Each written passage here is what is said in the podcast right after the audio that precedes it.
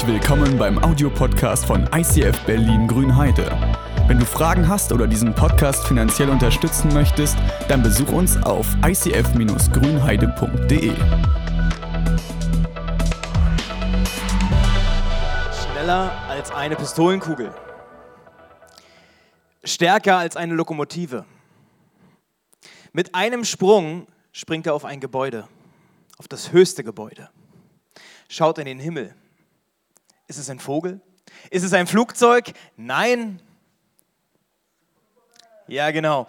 1938 kam der erste Superman-Comic heraus und das waren die ersten äh, Sprechblasentexte, die es da irgendwie gab.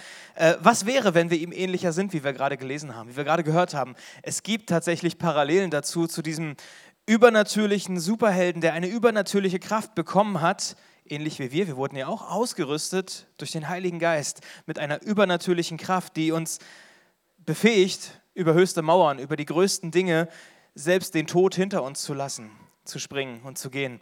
Was wäre, wenn wir ihm ähnlicher sind? Und wir wissen, Superman hat dieses Kryptonit, was ihn schwach macht, was den stärksten, was den größten Superhelden in die Knie bezwingt. Dieses Kryptonit, was ihm die Kraft raubt und die Schwäche gibt, und ihn auffällt, seinen Auftrag zu erfüllen. Auch wir haben dieses Kryptonit in unserem Leben. Es gibt auch dieses Kryptonit in unserem Umfeld und in diesen vier Wochen oder sechs Wochen äh, in der Zeit in dieser Serie beschäftigen wir uns genau mit diesen Krafträubern, mit diesen Dingen, die dir die Kraft rauben, die dich in die Knie bezwingen und dich eigentlich und dich abhalten von deinem eigentlichen Ziel, von dem eigentlichen Auftrag, den du hast in dieser Welt. Und heute schauen wir uns eins dieser Dinge an. Was ist unser Auftrag?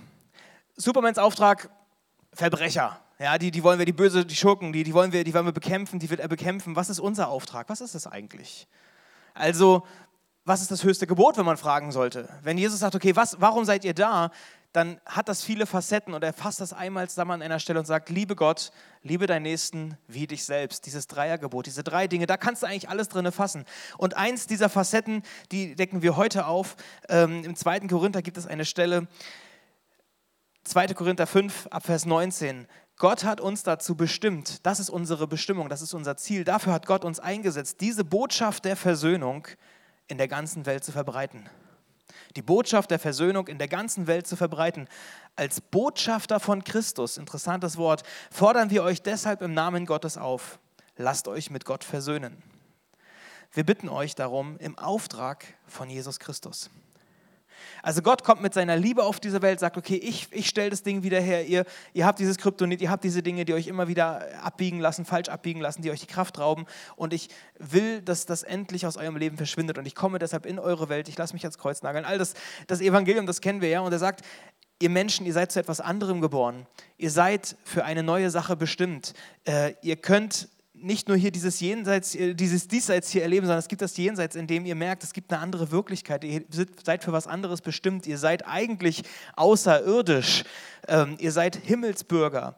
Und das ist krasse. Das Krasse ist, dass wir diese Botschafter sind. Wenn du einen Botschafter von einem Land kennst, dann ist es jemand, der dieses Land repräsentieren soll der dieses Land repräsentiert, von der Art und Weise, wie man da ist. Er spricht mit Leuten, er erklärt den Menschen, wie es ist. Äh, manchmal tritt man in Verhandlungen, weil man sagt, ich möchte dir erklären, warum wir das und jenes brauchen. Was ist das Wichtige? Wir sind solche Botschafter für das Königreich Gottes. Wir sollen diese Botschaft der Versöhnung, dass Gott und Mensch Frieden schließen können, dass Gott Frieden mit dir schließt, das ist die Botschaft, die wir geben sollen. Das ist unser Auftrag, das ist das Hauptding, warum Gott uns in diese Welt gegeben hat. Und wenn du zu Jesus gehörst, wenn du das erlebt hast, dann sagt er, das ist mein Auftrag. Du bist Botschafter dieses neuen Königreiches. Es ist dein Auftrag, das zu tun. Direkt in den Versen davor, also Vers 17, Vers 18 im fünften Kapitel vom zweiten Korintherbrief, da schreibt Paulus, gehört also jemand zu Christus? Also hat er diese Versöhnung erlebt? Ist er, hat er sich angedockt? Hat er seinen Anker in Jesus gesetzt? Dann ist er ein neuer Mensch. Was vorher war, ist vergangen. Etwas völlig Neues hat begonnen. All dies verdanken wir Gott, der uns durch Christus mit sich selbst versöhnt hat. Wieder Versöhnung. Er hat uns beauftragt, diese Botschaft überall zu verkünden. Und das ist das, warum wir in diese Welt gerufen sind. Was unser Auftrag ist, Supermans Auftrag war nicht Redakteur zu sein, sondern es war, die Schurken zu bekämpfen. Unser Auftrag ist es nicht nur schön für uns, hier zu sitzen und zu singen und unsere Arbeit und Familie zu gründen und den Haus und Hof fertig zu machen. Ist alles nett und schön. Unser eigentlicher Auftrag ist, die Botschaft zu verkünden. Und es gibt ein Zitat, das ist schon Jahrtausende alt, da heißt es, predige das Wort zu jeder Zeit. Und wenn es sein muss, dann auch mit Worten. Und das habe ich für mich irgendwann gedacht, das ist, ich finde das so stark, weil es heißt, predige das Wort zu jeder Zeit. Dein, dein Leben soll Evangelium sein. Wenn es sein muss, dann benutze auch mal Worte, aber das Wichtigere ist, du bist ein Botschafter. Egal, ob du redest oder nicht, du stehst dafür ein. Du bist ein, ein Repräsentant, du bist einer, an dem man es lesen kann. Äh, Augustinus wird dieses Zitat zugeschrieben, man ist sich nicht ganz sicher. Äh, er ist einer, der tatsächlich sogar gegen den Predigtdienst gewesen ist. Der sagte, hey, dieses ganze Predigen, Leute, ihr müsst leben.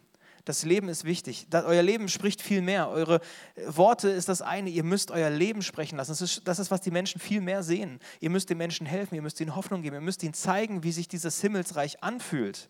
Die Menschen sollen sehen und erleben, wie sich das Evangelium anfühlt. Und ich glaube, das ist der große Unterschied zu Jesus. Dass Jesus, natürlich, er war ein großer Redner und ich, ich mag das, ich mag seine Bilder und Vergleiche, waren schwierig zu verstehen, gab es auch mal einen Song. Äh, ja, Jesus war nicht nur ein guter Redner, vielmehr war er authentisch. Das, was er gesagt hat, konnte man spüren, konnte man erleben. Er hat es immer erlebbar gemacht. Er hat es anfassbar gemacht, das Himmlische. Er hat es auf diese Erde gebracht, dass Leute andocken konnten und erleben konnten, wie fühlt es sich an, dass Gerechtigkeit wiederhergestellt wird. Wie fühlt es sich an, wenn man frei von seiner Vergangenheit wird? Wie fühlt es sich an, wenn man gesund wird, wenn man Dinge nach, wenn Hände da wieder geheilt werden? Das, das, das ist, ist ja nicht nur, natürlich ist das krass, aber sich, also da geht es auch ums Erleben. Es ist nicht nur Reden, sondern es ist äh, Gott in Aktivität, in Aktionen. Und in diesem Text im Korintherbrief, da werden wir als Botschafter bezeichnet, als Abgesandte, Botschafter eines anderen Landes zu sein. Und da wird es spannend. Ich habe in den letzten Wochen, als ich wusste, es geht um dieses Thema, habe ich versucht, mein Leben noch mal ein bisschen deutlicher anzugucken. Es ist wichtig, manchmal in den Spiegel zu schauen und zu sagen, okay, wo sehen die Leute denn an dir diese Botschaft des, der Versöhnung? Wo sehen die Leute, dass man anders lebt? Und da geht es auch um konkrete Dinge, also dass man manche Dinge tut, anders tut, als man sie vorher getan hat. Wo, wo sehen die Menschen, der ist Christ? Oder warten sie nur darauf, dass Worte kommen und dass man vielleicht einen Podcast irgendwo einschaltet? Also wo sehen die Leute, wo spüren die Leute, da ist Versöhnungskraft drin, da ist, da ist Frieden drin, da ist, da ist irgendwas Übernatürliches dahinter. Genau, das hatten wir schon hier. Wir sind Aliens, also Außerirdische. Wir sind in eine neue Welt hineingeboren. Dieses Wiedergeburtsthema, das kommt hoch. Ähm, es gibt auch diesen Vergleich in der Bibel, dass wir, wenn wir zu Jesus gehören, dass wir neue Kleider haben, dass wir etwas Neues angezogen haben, dass das alte Leben vorbei ist und etwas Neues sichtbar geworden ist. Also ein äh, Kleid, eine, eine Kleidung, das ist etwas Sichtbares, etwas, was man anzieht, wo vielleicht auch ein Prozess hinter ist. Also auch in der Korintherstelle, etwas Neues hat begonnen, etwas ganz Neues wächst auf. Ähm, und diese Spannung, in der wir drinnen stecken, dass man merkt, ja, es pulsiert etwas Neues. Ich gehöre jetzt zu Jesus und ich merke, irgendwas Neues blüht auf. Da wächst Glaube, da, wachsen, da wachsen manchmal andere Ansichten Ansichten, da, da, wandelt sich manchmal auch das Tun und das Handeln, äh, aber noch nicht alles ist fertig. Und diese Spannung, ähm, dass die Bibel oft so sagt, das ist der hohe Anspruch, das ist das, was, wie man sein muss, das ist der Christ, wie er so im Buche steht ja, oder in der Bibel steht, ähm, sagt Paulus, hey, es gibt eine Spannung zwischen dem, wie ich äh, bin und dem, wie ich sein will. Und er greift das oft auf in seinen Texten und er merkt, äh, wir haben ein neues Denken, unser Fühlen, unser Handeln, es, es, geht neu los, aber manchmal ist es noch nicht komplett neu. Und er ermutigt uns, dass wir diesen Prozess weitergehen. Es gibt im äh, ähm, Römerbrief diese Stelle, lasst euch verändern. Also geht diesen Prozess weiter, lasst euch verändern und lasst euch eine neue Gesinnung schenken. Ähm, Genau, messt euch nicht an den Maßstäben dieser Welt. Also halt das, was um euch herum ist, ist das, nicht, das ist nicht der Maßstab, sondern der Maßstab ist das, was in der Bibel zu finden ist. Der moralische Anspruch, die Dinge, wie Jesus mit Menschen umgegangen ist. Manchmal geht es ganz konkret. Ihr könnt ähm, ihr könnt Matthäus 5 nehmen, da, da ist die Bergpredigt. Da, da, wird Jesus sehr konkret und spricht äh, Dinge an, die einfach nicht gehen, wo er sagt, ey, das passt nicht zum Himmelreich. Das sind Dinge, äh, das, äh, lügt nicht, mordet nicht. Das sind jetzt auch nicht Überraschungen. Ja? Also steht ja sogar im Alten Testament auch, dass du, dass du äh, betrüg die Frau oder das andere nicht, sei nicht neidisch, ähm, trag den Leuten nicht Dinge nach, werd nicht, also deine Rache soll nicht krasser sein als das, was der andere gemacht hat, war im Alten Testament. Neun ist sogar, halt sogar die andere Wange hin. Du kannst in den Galaterbrief reinschauen, Galater 5, welche Dinge einfach nicht gehen. Stolz, Hochmut, hinterm Rücken reden. Diese Dinge, dass das passt nicht zu einem Christenleben. Das ist nicht göttliche Kultur. Das sind Dinge, die nicht laufen. Und wenn du das tust, dann ist es dieses Kryptonit, was dein Leben einfach die Kraft raubt. wo du einfach kein Repräsentant Gottes bist. Und dann brauchst du dich nicht wundern, wenn du aus Superman irgendwie nur noch ein Superkaninchen vielleicht bist. Also das, das passt einfach nicht zusammen. Paulus sagt, hey, ja, es gibt diese Dinge, die im Leben sind. Sie wachsen aus der alten Natur. Wenn wir uns an den alten, an der Welt um uns herum messen und uns davon prägen lassen, dann, dann wird das in uns größer werden und manches ist einfach auch noch da, weil wir einfach anders aufgewachsen sind. Aber es ist nicht das Ziel, dass es so bleibt, sondern geh den Weg weiter und lass dich verwandeln in das Bild von Jesus hinein. Epheserbrief könnte ich auch ausholen, das Leben im Licht, was das bedeutet, wie sich das im Zwischeneinander, in der Ehe, im Miteinander, in der Kirche, mit den Menschen drumherum, wie sich das widerspiegelt. Die Bibel beschreibt an vielen Stellen eine Ethik, Normen und Wege, die gut klingen und ich denke, wenn das jeder machen würde, es wäre so einfach. Also es wäre ja wirklich einfach. Also man merkt, wir sind anders geprägt. Also wir alleine schon sind anders geprägt. Und dass es da schon schwierig und spannend ist. Also eigentlich könnte ich auf mein Leben gucken, wo ich denke, ich bin schon eigentlich anders geprägt. Selbst da wird es ja schon spannend. Also wo ich mit mir in Konflikt dann gehe. Und die Frage ist, wie gehen wir damit weiter? Ben hat es schon gesagt, so, ne? also manchmal weiß man, so und so sollte es sein, aber wir geben uns damit zufrieden, dass wir an manchen Stellen das schon geschafft haben. Ja, ich habe ja noch keine umgebracht. Ja, ich habe ja noch keine Frau betrogen ich habe ja dies noch nicht oder jenes nicht. Ein bisschen habe ich es ja schon geschafft. Und es ist schön, das darf sich auch als Ansporn. Also ich finde es auch gut, dass man sich nicht total kleinredet ne? und sagt jetzt, ich bin hier der Schlimmste überall. Vielleicht ist es manchmal auch gut. Aber wir geben uns manchmal damit zufrieden, dass wir es ein bisschen schon geschafft haben. Aber Gott will dich nicht ein bisschen retten, er will dich ganz retten. Gott will dich nicht ein bisschen verändern, er will dich ganz verändern. Er will dich nicht nur ein bisschen lieben, er will dich ganz lieben. Du willst auch nicht nur ein bisschen verheiratet sein, sondern richtig. Gott will dein Leben komplett verändern. Und dieser Blick, den sollten wir nicht ausblenden. Paulus ermutigt uns, nimm nicht diese Maßstäbe dieser Welt als Richtschnur, sondern du kommst direkt aus dem Himmel. Da hat etwas Göttliches in dir angefangen, etwas Neues blüht auf. Lebe diese Kultur und lebe diese Kultur, tritt für diese Kultur ein, sei Kulturminister, vor allem in deinem Leben. Ähm, aber tritt dafür ein, dass sie gelebt wird und auch in deinem Umfeld, in deiner WG, in der du wohnst oder falls du eine Familie hast, dann auch in der Familie, in deiner Arbeit, in deinem Büro. Das ist dein Wohnzimmer quasi, in dem du sagst, okay, so geht's lang, das machen wir hier und das machen wir hier auch nicht. Und da wird es spannend und ich glaube, das ist einer der Punkte, warum wir uns oft dann auch wieder zurückziehen, weil wenn du für deine Überzeugungen eintrittst, dann kann das provozieren. Wenn du für Dinge aufstehst und sagst, so und so ist es aber, das mache ich und das mache ich nicht und ich werde dieses Gespräch nicht weiterführen, weil ich weiß, ich würde jetzt Dinge sagen, die ich besser nicht sage. Das provoziert, weil er denkt, oh, red doch mal bitte aus. Ja? Fridays for Future, dass das ruft wirklich eine Spannung hervor. Für die einen ist es endlich, stehen mal welche auf und hätten wir vor 20 Jahren diese Reichweite gehabt, für diese Themen einzustehen, was wäre dann heute draus geworden? Ja? Andere denken, völlig überzogen, können die nicht mal zur Schule gehen. Also die werden, wir haben doch schon einiges versucht und wir versuchen doch schon, äh, unseren Diesel irgendwie umzustellen und wir haben doch auch eine Solaranlage auf dem Dach. Wie kann man, muss man, reicht doch irgendwann auch. Wir als Deutsche sind ja schon mal ganz gut dran. Also da, da geht plötzlich so zwei große Pole irgendwie auf der Schutz vom ungeborenen Leben. Ich weiß nicht, ob ihr mal bei diesem Marsch des Lebens die Bilder im Fernsehen gesehen habt oder dabei gewesen seid, wie, was da an, an, an Dramatik hochkommt, welche Kraft da drin steckt, also mit welcher Vehemenz Menschen dagegen aufstehen und sagen, hey, das, das ist doch nur ein Zellklumpen, der da irgendwie in der äh, Menschen irgendwie abgetrieben wird. Das doch, sieht vielleicht ein bisschen aus wie ein menschliches Wesen, aber es ist noch kein Mensch. Und die anderen sagen, endlich steht mal jemand auf für die 100.000 Menschen in Deutschland, die jedes Jahr abgetrieben werden, die nicht das Recht haben zu leben. Die nächsten sagen, ja, aber die Eltern haben ja auch Rechte. Und da muss man abwägen, das ist schwer. Und plötzlich merken wir, wie wir in diesen Polen drinne sind, in diesen Extremen drinne sind und merken, wir haben es, also eigentlich die letzten Wochen kann man auch noch mal schauen, diese ganze Debattenkultur ist uns verloren gegangen. Du wirst sofort in deine Ecke gestellt, wenn du eine Meinung hast. Wenn du für Meinungen aufstehst, wenn du für eine Überzeugung, für, ein, für eine Kultur aufstehst, dann wird das provozieren. Und in den letzten Wochen, in den letzten Monaten denke ich auch, dass Christen manchmal sehr krass aufstehen. Ich bin überrascht über manches, was, so, was, so, was man so mitbekommt. Und ich freue mich auf der einen Seite, dass Leute für christliche Werte aufstehen, für himmlische Dinge und, und moralische Sachen, was auch immer. Und gleichzeitig reizt mich das innerlich, weil ich denke, so in der Art und Weise, wie das passiert,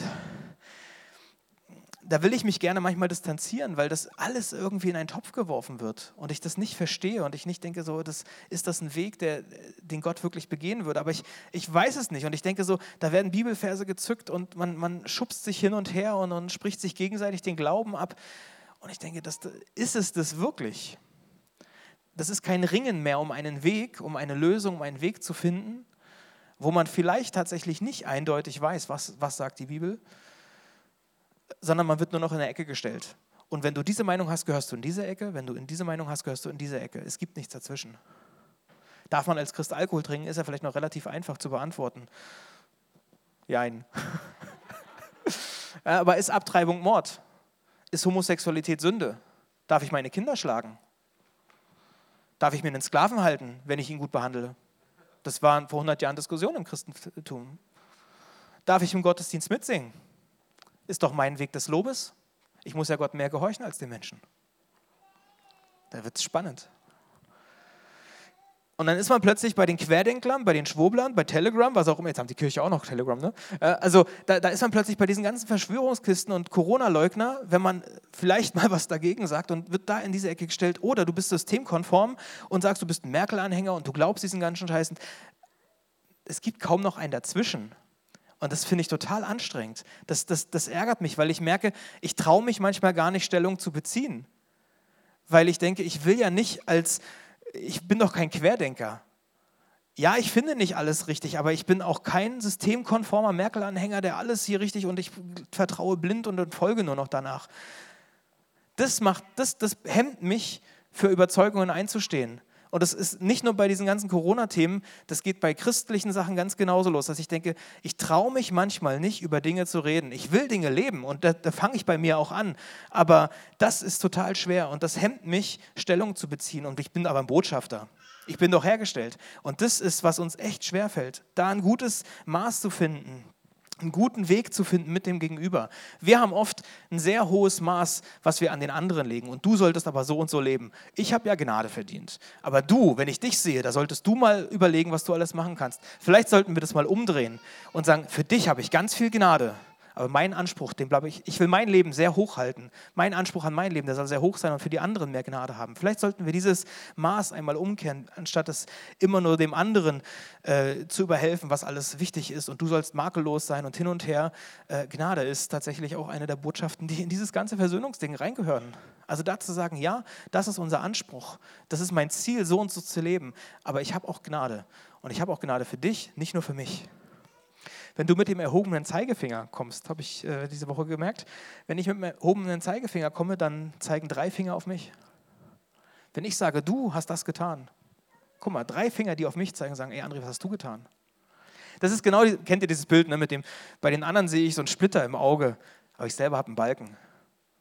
Also das ist genau dieses Ding, dass wir oft bei anderen so schnell sehen, was da alles nicht in Ordnung ist. Ich sollte bei mir anfangen. Leg den biblischen Anspruch an dein Leben hör diese Predigt für dein Leben, also ich für mein Leben, ja, das, was du in der Bibel liest. Nimm die Dinge und übertrag sie auf dein Leben. Zweiter Gedanke dabei, eine Kultur zu etablieren ist wichtig. Also es geht darum, eine Kultur zu etablieren und nicht Gesetze festzuschreiben.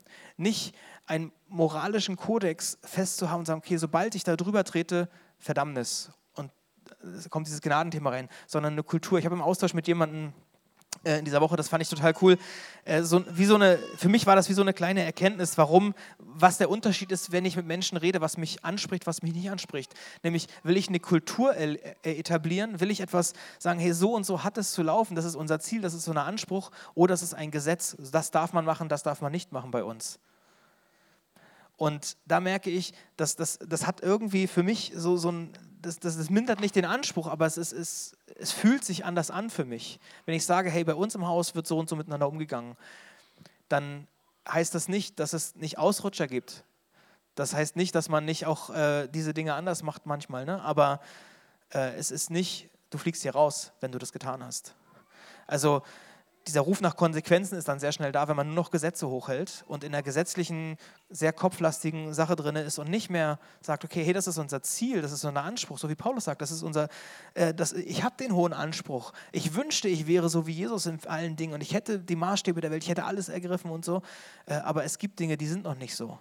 Und trotzdem gebe ich nicht auf und gehe weiter und laufe diesen Kampf bis ans Ende. Ich will diesen Weg laufen äh, bis ans Ende diesen Gedanken fand ich eigentlich äh, richtig hilfreich, weil ich dachte, so, das hat mir gezeigt, wo ich für mich einen, einen, Unterschied ziehe, in dem, wie ich, wie ich für mich leben will. Also, wo ich sage, ich will nicht nur eine reine Gesetzlichkeit äh, aufbauen und das darf ich und bis zu diesem Punkt und diesen nicht, sondern das ist die Kultur, das ist das, ich will authentisch leben, ich will großzügig sein, ich will Menschen ein Zuhause bieten und das, das ist ja, was mein Ziel ist, wie ich leben will.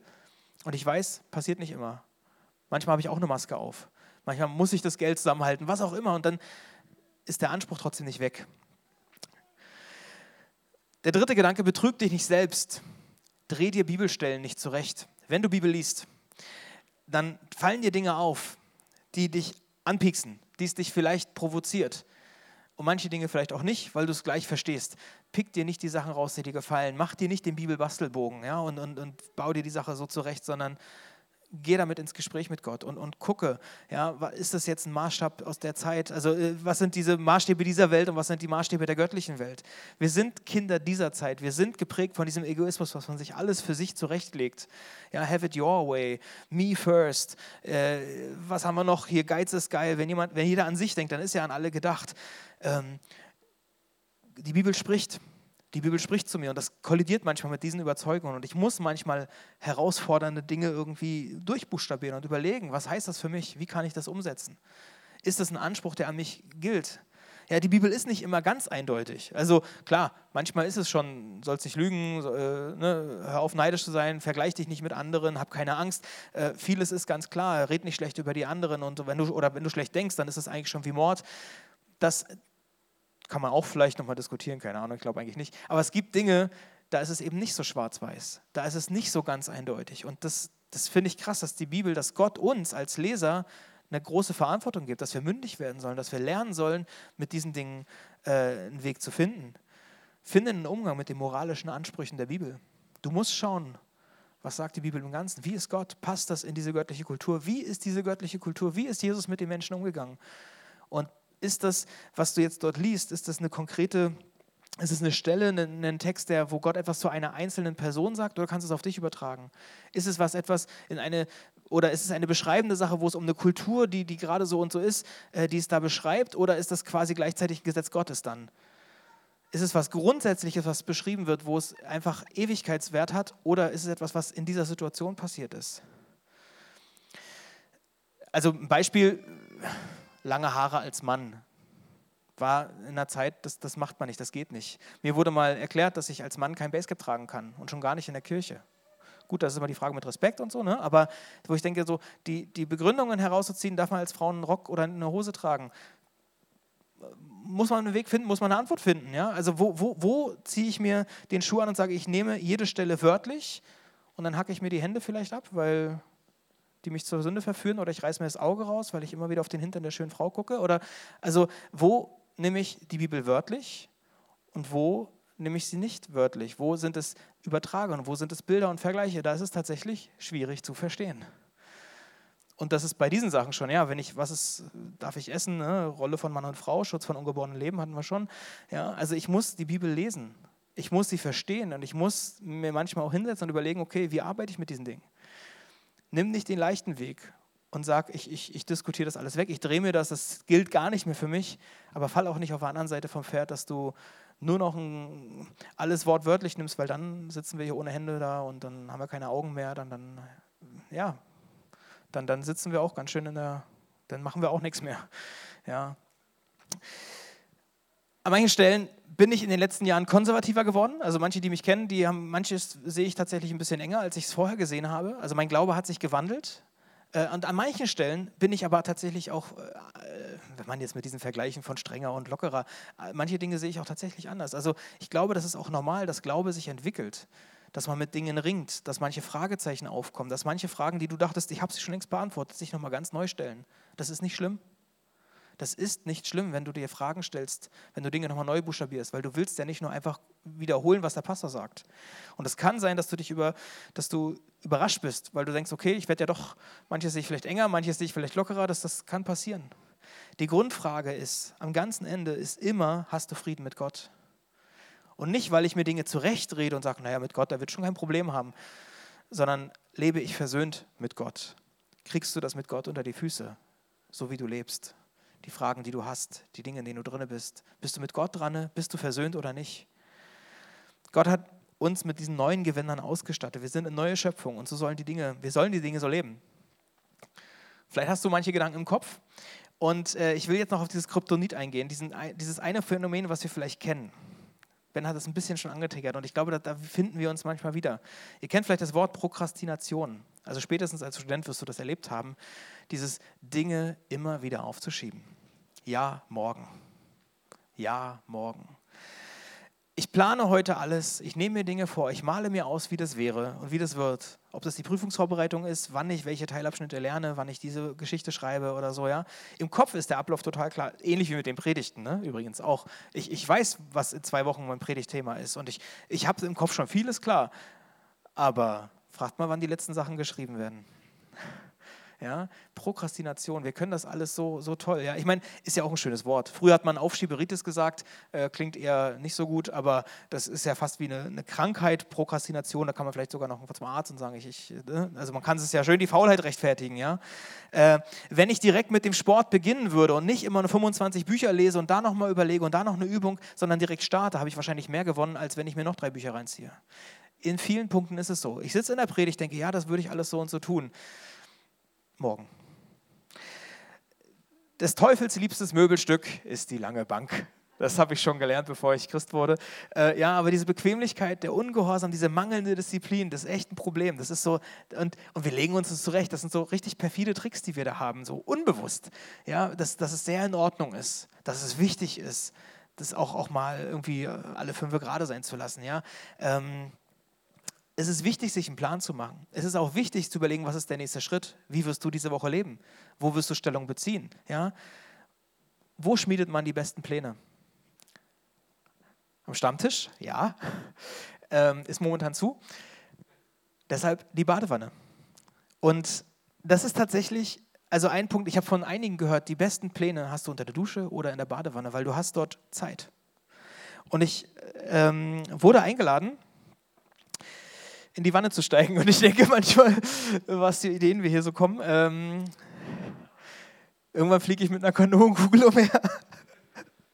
ähm, ja, also das, ich werde tatsächlich da einsteigen, weil es ja wichtig ähm, das zu tun. Aber ich habe hier noch so ein bisschen Salz. Weil wenn schon, denn schon hier so, ne? Ja, so, dass es auch gemütlich ist. Also es ist ja auch wichtig. Jetzt muss ich gerade, ich lege das mal her. Es gab, es gab Ideen, also Pastor zieht blank, es wäre die beste Einladung oder Ausladung für die Leute.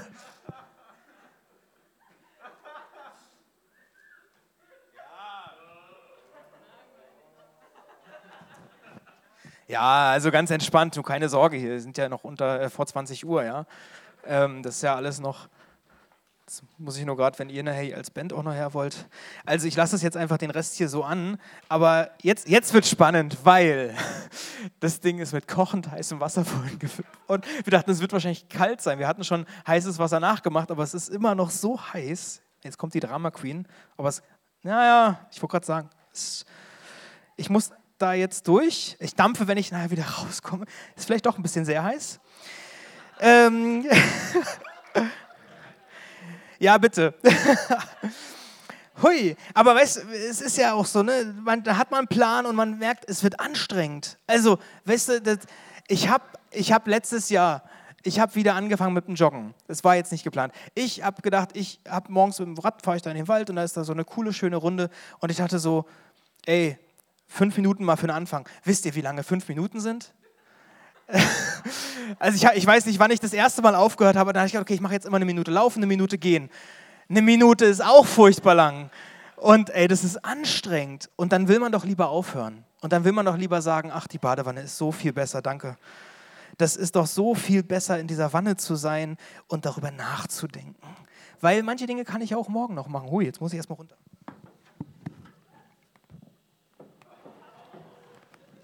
Und es darf überschwappen. Oh. Aber im Ganzen wisst ihr, es ist so schön. Oh. Es ist ja auch wichtig, weil das Leben ist kein Marathon. Äh, das Leben ist kein Sprint, es ist ein Marathon. Ja, wir wollen ja morgen auch noch was zu schaffen haben. Wenn ich heute alles erledigen würde, Leute, das wäre doch gar nicht gut. Ja? Ich meine, ist ja auch nach und nach. Ein Körper muss auch ausgeruht sein und gerade als Pastor ist es wichtig, dass ich morgen auch noch durchhalte. Ja, ich habe hier ein cooles Buch, das wollte ich jetzt ernährungsmäßig und so, ne, wie man abnimmt und so. Ist wichtig, ich muss das noch lesen. Ja, weil im Sommer ist Sommer. Und jetzt ist bald Juni. Und wie heißt es? Äh, nee, Mai. Frühling. ja, äh, merkt ihr, ich muss mich ausruhen. Ich muss überlegen, wie mache ich diese Dinge. Ich wollte mir auch diese ganzen Sachen dann noch irgendwie, da habe ich ein Buch gehört oder einen Podcast irgendwie von wegen ohne Geräte, ja, irgendwas mit alleine. Muss ich erst mal lesen und dann kann ich das nächste Mal anfangen. Also wenn man irgendwann wieder raus darf, darf man ja momentan alles, geht ja alles ja nicht mehr, ne? Und zu Hause müsste ich ja die Couch wegschieben, das geht ja gar nicht.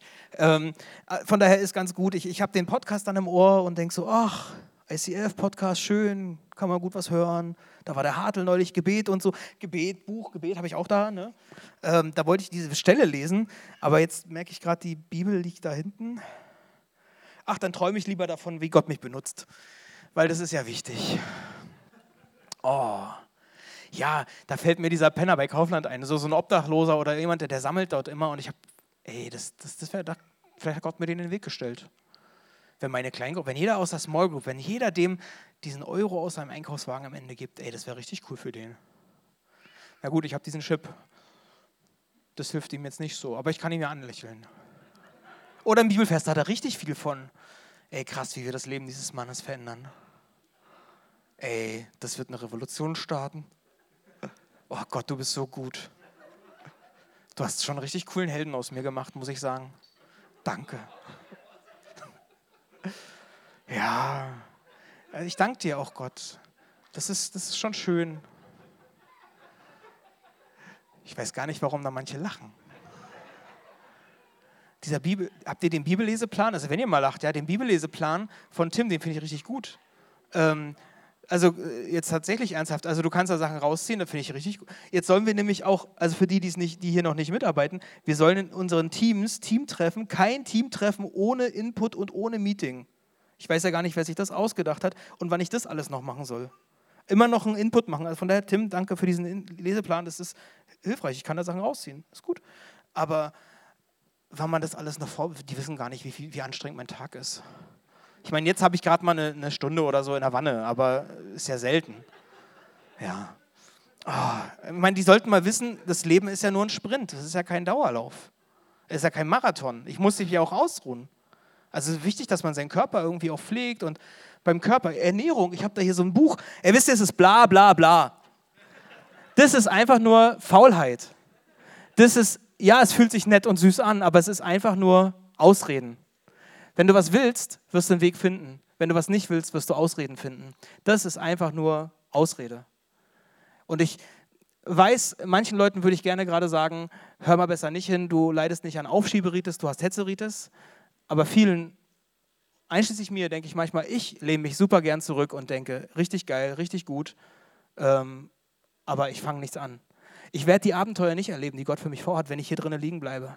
Ich werde nicht erleben, was es heißt, ein freies Leben zu führen, frei von der Meinung von anderen, frei von der Schuld, von der Last, wenn ich nicht aufstehe und Dinge angehe. Ich werde das nicht erleben. Ich werde die ganze Zeit irgendwann im kalten Wasser sitzen, in meinem eigenen Dreck, wenn ich nicht aufstehe und Dinge beginne. Und ich glaube, das ist die große, große, große, große Kryptonitgefahr für uns. Dass wir, es ist gut und wichtig, auch auf sich zu achten, gar keine Frage.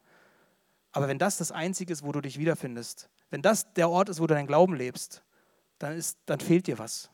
Wenn das der Ort ist, wo du mit Gott in Kontakt bist und dein Leben verändern lässt, dann sind das oft nur Gedanken, aber nicht Alltag. Das ist total wichtig, Leute. Und ich weiß, wir sind hier 40, 50 Leute und ich würde euch gerne einladen, dass ihr eure Telefone nehmt und euch gegenseitig Ideen schickt. Wir machen eine Slido-Umfrage, weil ich glaube, jeder hat irgendwelche Hilfen, irgendwelche Tipps, irgendwelche Dinge, um aufzustehen, um Dinge anzugehen, um diese, um sich zu überwinden, um loszulegen. Ihr könnt euch bei Slido äh, mit ICFGH äh, einloggen oder auf den äh, QR-Code gehen und ihr könnt eure Tipps, ihr, ihr seid die Predigt, ihr seid das, was euer Leben spricht. Und ich habe in meiner Kleingruppe angefangen zu fragen, die Leute, was, was, was, was sind eure Tipps, was sind eure Gedanken? Und das war so vielfältig. Und ich dachte so, eigentlich reicht das als Predigt.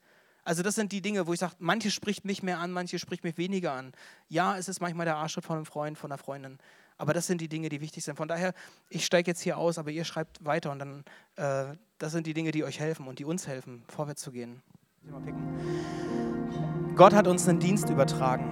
Wir sollen den Dienst der Versöhnung fortführen. Die Botschaft der Versöhnung den Menschen nahebringen. Diesen Frieden mit Gott zu schließen Frieden mit Gott, Frieden mit dem Nächsten und Frieden mit sich selbst. Bei all dem, was heute hier gesagt wurde und was, was wir hier tun, geht zuallererst darum, dass diese Krafträuber aus meinem Leben verschwinden. Dass ich sie rausnehme, dass ich eine Kultur entwickle, wo Gottes Kraft zum Zuge kommt. Das sage ich nicht für dich, sondern ich sage es für mich. Weil da ist jeder vor Gott. Da steht jeder vor Gott. Jeder ist für sein eigenes Leben verantwortlich. Und ja, wir können uns gegenseitig anspornen. Das hilft unheimlich. Wecker stellen, Belohnungsdinge, darüber reden, Menschen an die Seite zu nehmen. Ich schätze diesen Moment am Ende der Predigten bei uns total, weil das immer wieder diese, diesen Fokus auf Jesus richtet. Zu sagen, wie geht es dir mit Jesus? Es ist völlig in Ordnung, diese Frage zu stellen. Hast du Frieden mit Gott? Kriegst du dein Leben unter die Füße? Und ich weiß, manchmal reagieren viele Leute und manchmal reagieren wenige Leute. Das ist gar nicht schlimm, weil am Ende sind wir an der Stelle auch Familie und stehen gemeinsam miteinander ein. Ich mag dieses, diesen Moment, dieses Bewusstsein, an der Stelle sind wir alle gleich und wir stehen gemeinsam vor Gott. Und deshalb finde ich es cool, wenn wir gemeinsam aufstehen und vor Gott treten. Egal, ob du gerade ganz viele Dinge zu klären hast oder denkst, hey, eigentlich cool, ich, ich glaube, ich ich bin ganz gut und ich kann anderen helfen. Lass uns gemeinsam aufstehen. Ich will gleich beten. Lass uns daran erinnern, dass das Herz das Wichtigste ist. Gott will sich mit dir versöhnen. Du darfst dich mit Gott versöhnen. Du darfst den Frieden dir abholen. Und wisst ihr, bei den ganzen, das, das fiel mir lange Zeit echt schwer, dass ich mich über das, wie mein Leben ist, mein Wert, dass ich den davon abhängig gemacht habe, ob ich das hinkriege oder nicht. Und wenn ich auf den falschen Internetseiten bin, dann denke ich, oh, was bin ich für ein, dann mag Gott mich ja gar nicht. Das ist eine schwierige Sache, aber Gott liebt dich total, egal wie es ist. Manchmal ist es sogar so, denke ich, wenn ich die Geschichte von manchen Teenies aus dem Jugendclub damals kannte, die Hintergründe, die Geschichten, die sie hatten, dann hatte ich eine größere Liebe für sie, für die Dinge, die schiefgelaufen sind, hatte ich eine größere Liebe für sie, als wenn ich das nicht gewusst habe. Und Gott kennt deine ganze Geschichte.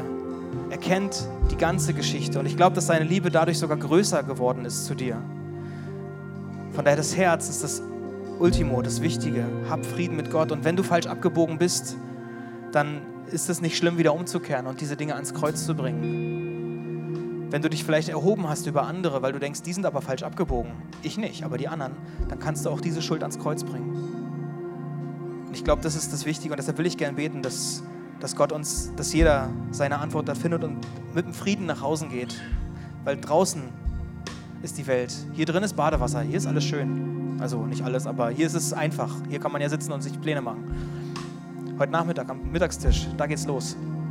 Und Jesus, deshalb danke ich dir, dass du uns kennst. Und ich danke dir, dass du uns liebst, weil du uns kennst.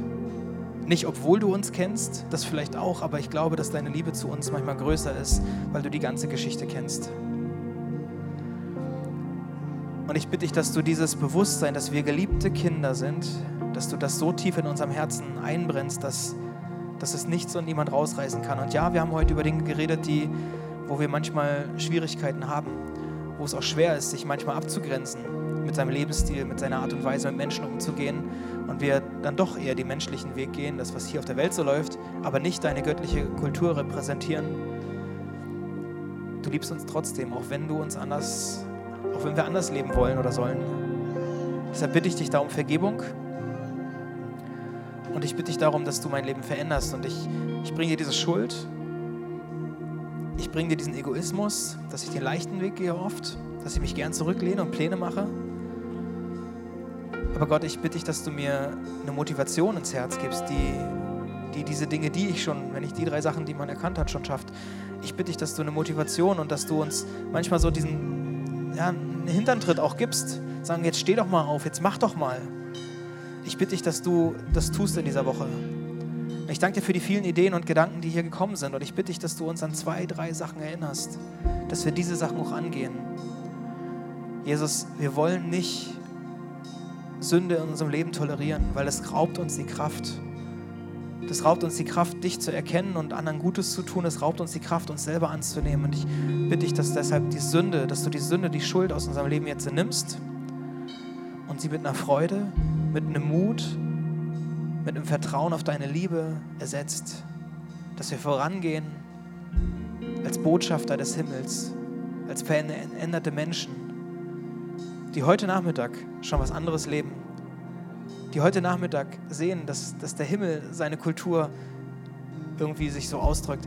Ich bitte dich, dass du uns dafür segnest in dieser Woche, dass du uns in eine Situation stellst, wo wir merken, jetzt geht es darum, Stellung zu beziehen und nicht den leichten Weg zu gehen. Gib uns den Mut und gib uns auch so Erfolgserlebnisse, weil das hilft, das motiviert und das, das brauchen wir, weil manchmal haben wir eben dann doch wieder Angst oder äh, fallen zurück oder so. Deshalb bitte ich dich, dass du uns wirklich segnest in dieser Woche mit einem Durchziehvermögen und dass wir sehen, dass es auch fruchtet.